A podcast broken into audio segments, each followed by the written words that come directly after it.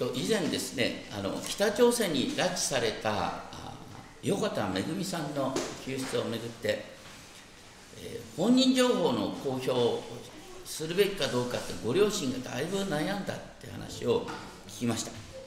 その時ですね横田茂さんはきちんと出して覚悟して進まなければダメだと言って奥さんの早紀江さんもですねそれに従った。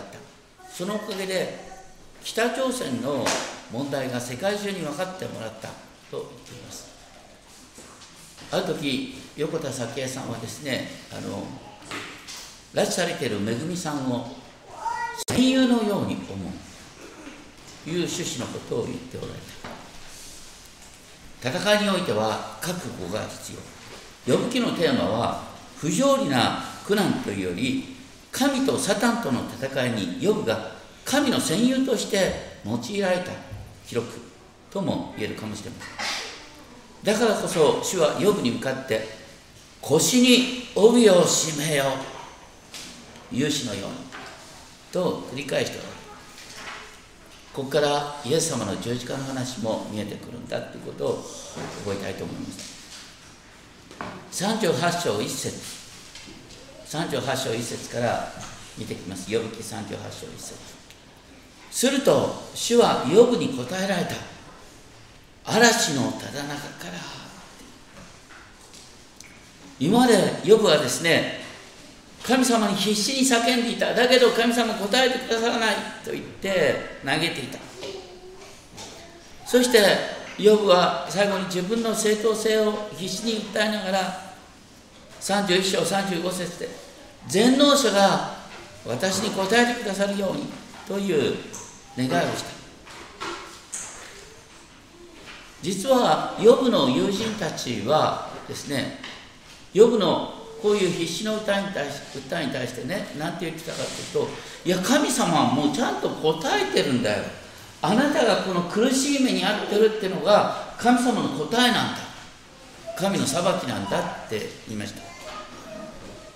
それに対してね主はご自身なんと嵐の中からヨブに現れてくださった。嵐っていうのは恐怖ですね。ヨブは今恐怖に包まれてるんだけどそれは全てを支配する神がヨブに親しく語ってくださった。っていうことが何よりも大切なことなんです。しかもここで主はヨブに答えた。太文字の主って書いてあるのはヤーウェ神様が私は私あるというものである。ご自身を掲示している。そういう中で神様はヨブに向かってこの者は誰かと言って、えー、ビビっちゃうようなねあの語り方をするんだけど言ってることはお前は被造物に過ぎないんだよっていうことを語っている。でもお前は摂理を暗くするものだ。摂理っていうのは主のご計画またですね意図ですけども要するにここで示唆してるのは、ね、ヨブにとって神様が敵に見えるかもしれないけどそうじゃないんだよ。これは神様の計り知れないご計画が今進んでるんだよでその神様の計り知れないご計画をお前はね無にしようとしてるんだよ。と言って。知識もなく言い分を述べている。しかし腰に帯を締めよう。お前は私の戦友なんだ。これはこのヨブの苦しみの中で神様の神様の不思議な計画が進んでいるんだということを神様はヨブに対して知らせた。もともとなんでヨブがこういうひどい目に遭ってるかというとね神様がサタンに向かってねあのヨブを見た。ヨブのように誠実でまっすぐな者はいない。それに対してサタンはですねあなたがヨブをエコひいきにするからたまたまヨブはあなたを恐れてるに過ぎない。ね、ヨブは災いにあったらあなたを呪うに違いないと言った。その結果としてね神様が一時的にサタンにですね予部を苦しめることを許してしまった。予部はそんな背景知らないもんだからもう本当に自分は神の敵となってしまってるってことを嘆いてんだけどここで神様はヨブに向かってね計り知れない計画設理があるんだよ。お前は君主のようにして神に近づき近づきたいと言ってたじゃないか。だから腰に帯をしっかりと締めて勇士のように振る舞えて神様の語りかけになった。この者は誰かと言いながらあなたに尋ねる私に示せとおっしゃってる。要するに神様はヨブとの対話を望んでいるんだよっていうことを明らかにした。その上で神様はねご自身の創造の宮座をヨブに思い起こさせた。お前はどこにいた？私が地のもといを定めた時。誰がその大きさを定めた？お前は知っているはずだ。誰がその上に計り縄を張ったのか。どこにとか誰がとか問いかけながらヨブが知っていることを知らないことを明らかにして。いるさらに6節で何の上にはめ込まれた？その台座は。誰が据えたの？その要の石は。これなかなか分かりにくい表現ですけれどもね。神様が天と地世界をご自身の神殿として作ったっていうことがイメージされながらこういう言葉が使われている。で神様がこの世界を神殿としてお作りになった時にね明けの星々が共に喜び歌い神の子たちが皆喜び叫んだと言ってお前はその状況なんか見てないじゃないかって呼ぶに言ってる。さらに8節から11節で神様は海の創造について語っている。海っていうのは当時の人々にとってあの人間がねコントロールできない恐怖の対象。だから新しい天と新しい地においてはもはや海がない。海がなくなるべきものとしてある。でもここでね神様はね海がご自身の体内から流れ出たって不思議な一時ねもう水が全地を覆ったことがあったけど神様はそのです、ね、洪水を収めて、ね、ここまでにとどまれと言って、ね、海を海と地の境をきちんと明確にしてくださった。それゆえこの世界の生き物は生きておられるんだ。だから私たちにとって恐怖と思われることを神様の御手の中にあるんだよってことを言っている。さらに12節から15節のところで当時の人々は毎日の朝朝が明けることを新しい創造のように見ていた。夜は地の淵から暗幕が広げられるそんなイメージで当時の人は考えていた。そういう中でですね神様がおっしゃってるのはヨブよ。生まれてからこの方ね。ヨブが生まれてからのことを思い出してごらん。ヨブはついこの前まで、ね、町の人々から尊敬され幸せを味わってただろう。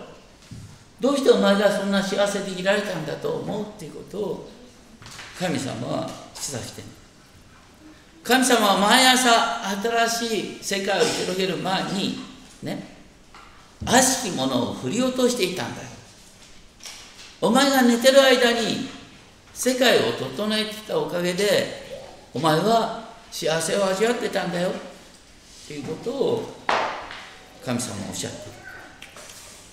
さらに38章の16節から21節のところで神様はヨブにね今自分が見える世界を考えてその果てを思い浮かべてごらん。海の源ってお前は知ってるか？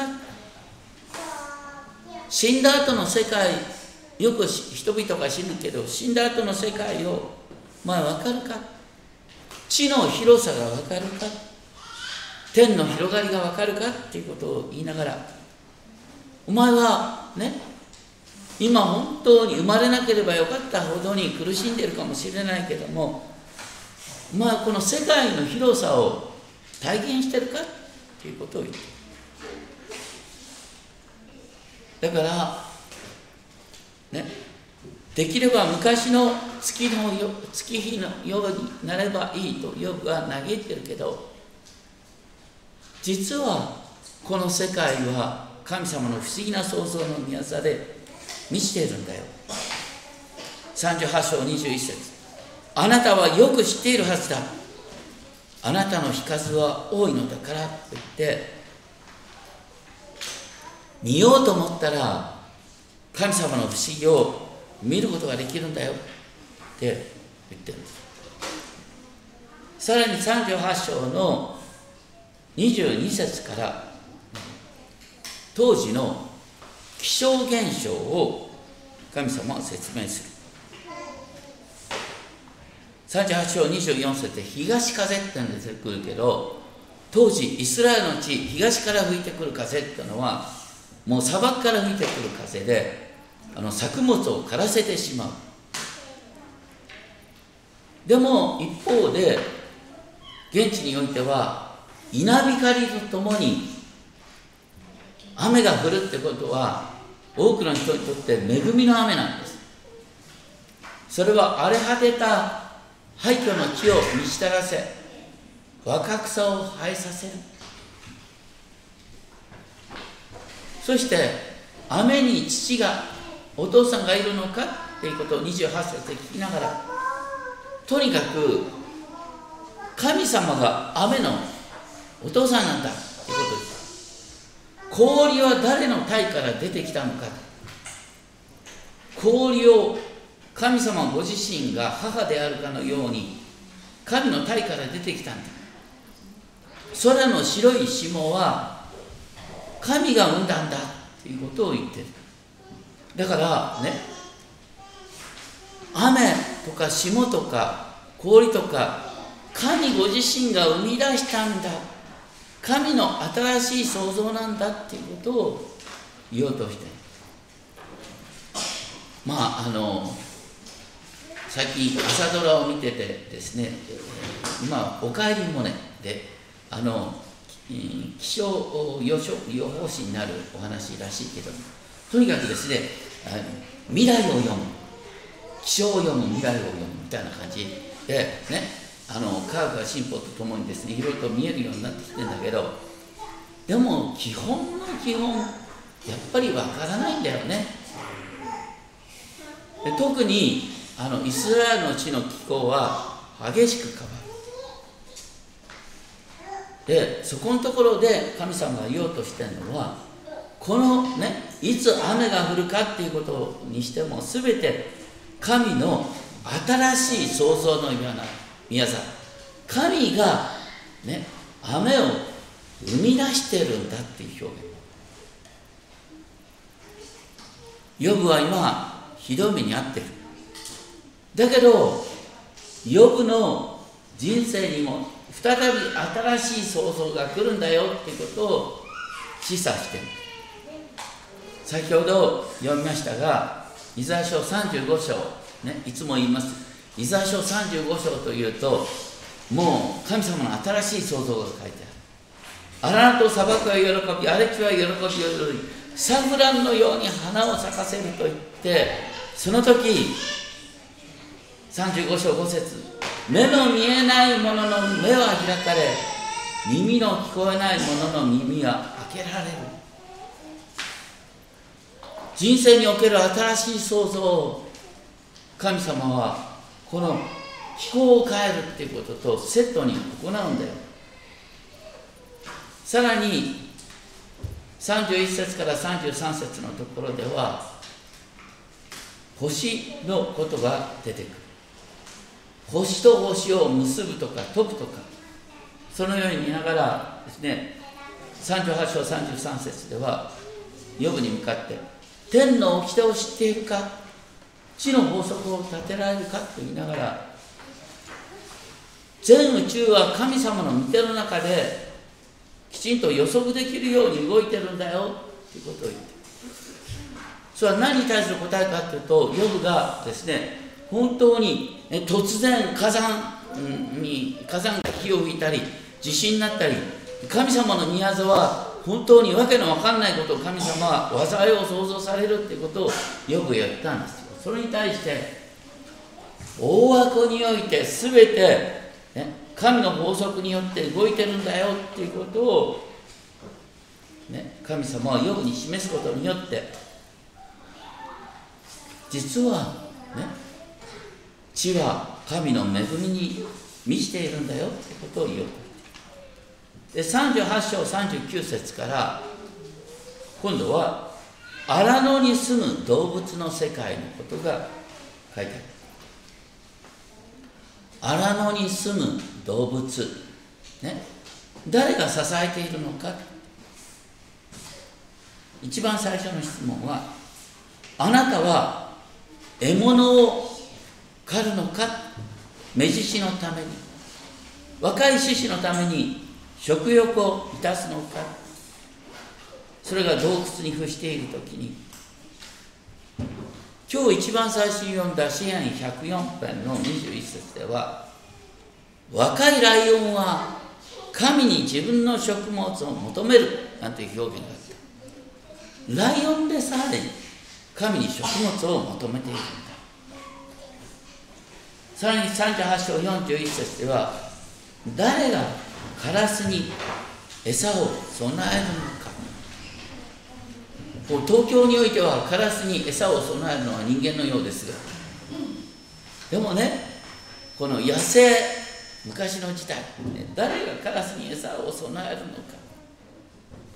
それは神なんだよと言ってカラスの子が神に向かって泣き叫ぶ時にねカラスの子が泣いているカーカーそれに対して餌を与えるのは神様ご自身なんだっていうことを言ってこれ面白いのはねカラスの子が泣き叫ぶっていう言葉。以前にですねヨブがね私は叫び求める苦しむ人を助けている。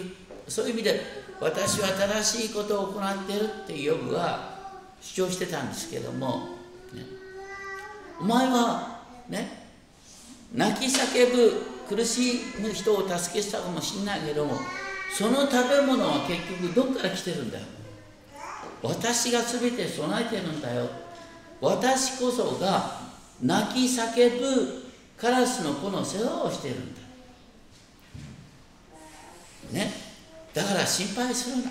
お前はカラスの子よりも私にとって尊い存在なんだからっていうことを暗に示しているさらに39章1節から4節のところでは野生のヤギとか鹿のことが語られる。でもヤギっていうのは当時ですね家畜として飼ってるヤギも多かった。ね。イスラエルの父ねヤコブはあのヤギを増やす天才だった、でもここで言ってるのは呼ぶよ。お前は野ヤギが子を産むのを見守ったことがあるのか。野生のヤギの出産をお前見てるか。野生の鹿が子を産むのを見てるか。誰も世話しないのに、胎児が放り出されたようでありながらきちんと育っていくじゃないか。さらに39章5節から12節では野生のロバや野生の牛のことが書いてある。ロバも牛も当時はね農作業に不可欠な動物で人の世話の結果生きてるように見えるかもしれないけども野生のロバも野生の牛も本当に不思議にきちんと育っていくだろう。彼らは別に人間に仕えるために生かされてるわけじゃないんだよ。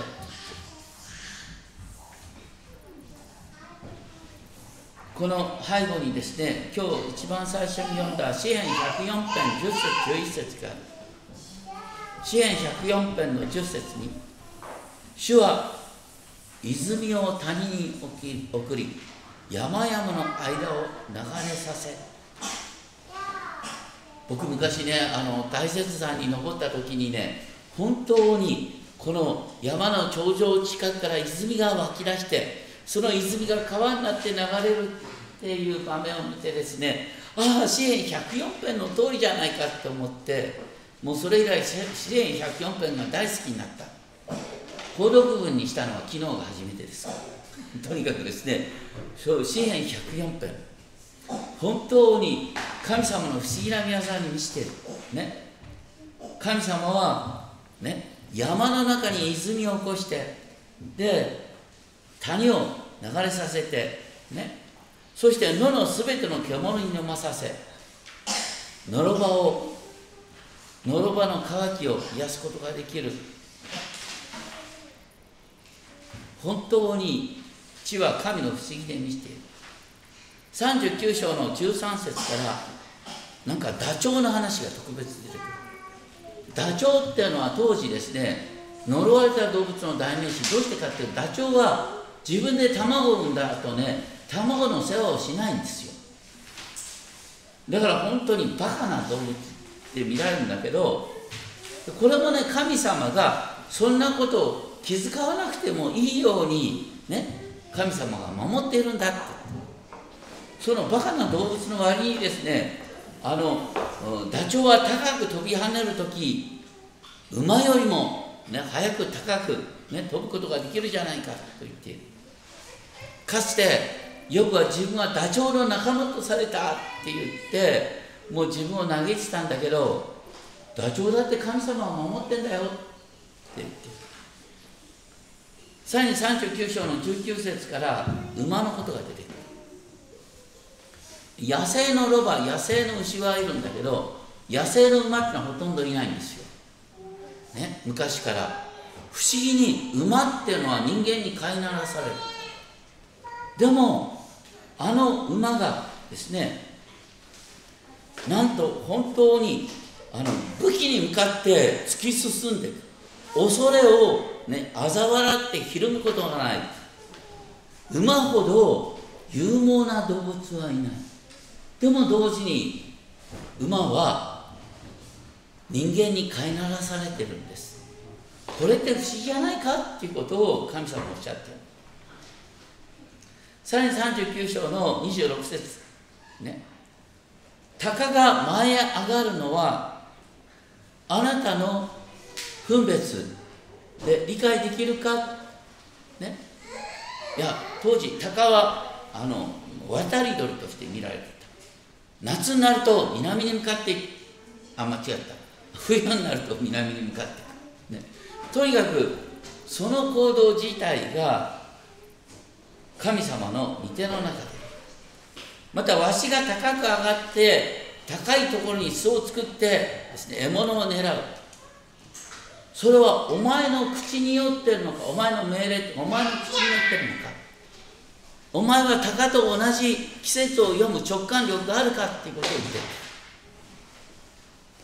実はねこの背後にですねエレミア書8章7節があるんですけども空の鳥は自分の季節を知っている。空の鳥がいつね南に向かって飛んで、ね、いつ北に向かって飛ぶのかっていうことをよくわきまえてる。とか人間は季節をわきまえてない。神の時を知らない。呼ぶ呼ぶよ。お前は鳥が知ってることも知らないだろう。ってこと言ってだからね。呼ぶよ。お前は今、ね、自分の身近な自分の苦悩しか見えてないかもしれないけど神様のご計画は計り知れないんだよっていうことを言おうとその上で40章1節2節で主は再びヨブに明確に言われる。お前は全能者と言い争おうとしてるんじゃないか。お前は神を非難している。神を責めている。答えよでもね面白い。ね答えよって言ってるの。皆さんあの神様から答えよって語りかけを受けたことある？ないよね。ヨブは特別なんだよ。神様が特別愛されてる結果として期待されてる結果として苦しんだんだけど神様はヨブとの対話を望んでるんですでそれに対してねヨブは答えた。40章4節。神様ああ私は取りに足りないものです。あなたに何と口答えできるでしょう。私はただ手を口に当てるばかりですと言ってもう神様と争う必要がないっていうことを認める。さらに一度私は語った。もう答えません。それどころか二度も語った。だけどさらに付け加えはしませんと言ってもうね神様あなたと言い争う必要を感じませんということ。これどういうことかっていうとねよくあの幼い子供が親に泣きじゃくる泣き姿でもねあのお母さんからですねぎゅっと抱きしめられてねその中で平安を味わってなんで泣いてたか忘れてる子供って結構いるよね。ヨブもまさにそういう状態なの。神様に向かってなんでこういうことになるんですかって泣いてんだけど今神様のお言葉を聞き、ね、ヨブが知らない世界、ね、で神様が何か特別な計画を持っておられるらしいっていうことが分かってヨブは安心してもう神様と争う必要を感じなくなったってこと。そして40章の6節で、ね、再びさっきと同じように勇士のように腰に帯を締めよお前は神の前に君主のように立ちたいと言った。そうだよ。お前は私の戦友なんだ。って神様が語りかけてください8節でお前は私の裁きを無効にしようとするのかって言ってる。この裁きっていうのは神様のご支配指して。ね。私たち裁きっていうとさあの最後の審判のイメージを持つんだけど神の裁きってそれ以前にねこう神様のこのこの地を治める治め方のことを裁きと言って。神様はご自身の摂理を口にされる要するにヨブは今苦しんでいる。だけどもそれは神様の計り知れない計画の中で起こっている。ヨブをヨブが苦しんでるのも神様のご計画の中にあるんだと言いながら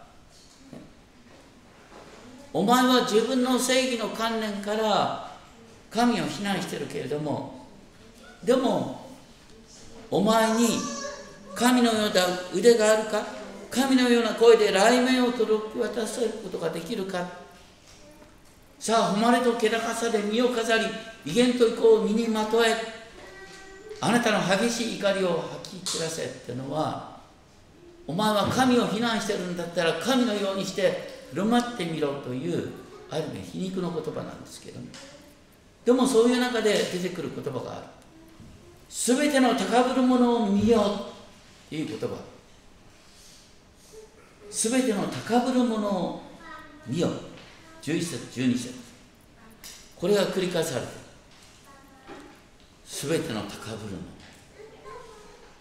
これは明らかにサタンが試算される、ね、神様はねサタンと取引したようなことをヨブに一切口にしません。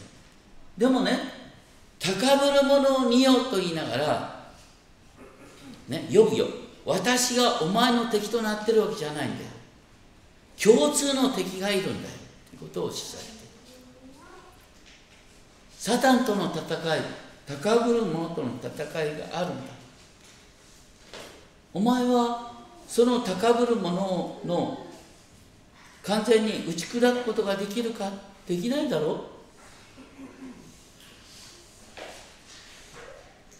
うもしお前が高ぶる者を完全にへし折ることができるんだったらお前を褒めてあげよう。だけどここに示唆されてるのは何かっていうと神様ご自身がその高ぶる者との戦いにおいてヨブを戦友として扱いヨブをあえて苦しめることによってサタンに対する勝利を宣言しようとしてる。私たちねよく考えてもわからないことがある。それは何かっていうとなんでサタンはいるのか。なんでサタンはね私たちに災いをもたらすのか、うん、神様が愛の神だったら最初からそのサタンなんか作らなきゃいいだろうと思うね。これについては誰も答えられない。でも私たちは知ってるんです。サタンの惑わしサタンの働きはいつもある。サタン何するか知ってる？みんながね喧嘩してる時サタンは喜んでんだよ。みんなが自分の正義を振り回してお前は間違ってる私が正しいって言って相手をやり込めようとしてる時サタンは一番喜んでるんです。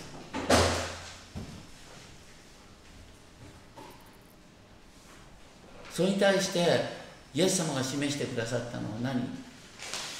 ね？右の方を打たれたら左の方を向けなさいと書いててそんなことできるかと思うんだけどその背後にはね神様が全部支配しているんだ。お前に復讐するのは私なんだ。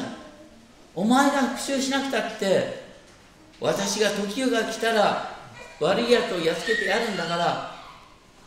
だからへりくだりながら互いに使えなさい。愛を愛の技を広げなさい。それこそがサタンに対する勝利になるんだ。ここにおいても神様はねヨブに対して裏の背景の説明はしないんだけど、ね、カラスの子だしさえ私は支えてるんだ、ね、毎日の新しい朝だって神様がもたらしてるんだ。だから心配するなよ。って神様はヨブに語ってくださっている。ヨブがこの苦しみの中で神を呪うことなく必死に神にすがっている姿勢。それこそがねサタンに対する勝利なんです。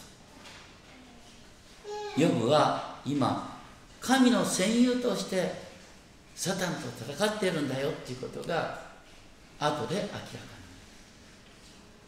その前提として神様はご自身の不思議な宮沢を見るようにとヨブを励ましているまあ今私たちの周り本当にわけのわかんないことが起きますか。らでもね神様は私たちに日々不思議な宮沢を見せながら神に信頼するようにと進んでいておられるんだということを覚えましょうお祈りしましょう。天のお父様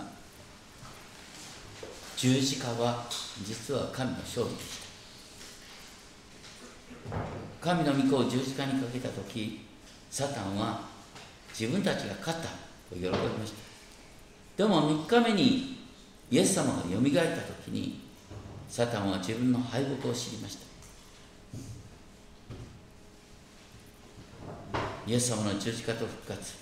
そこにサタンに対する勝利があります同じようにヨブは苦しみに遭うことによって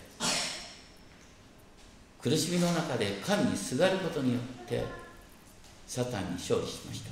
どうか私たちもそのように神の勝利を見ることができるようにしてください。どうか一人一人に神の御業を見せてください。届き主イエス・キリストの名によってお願いします。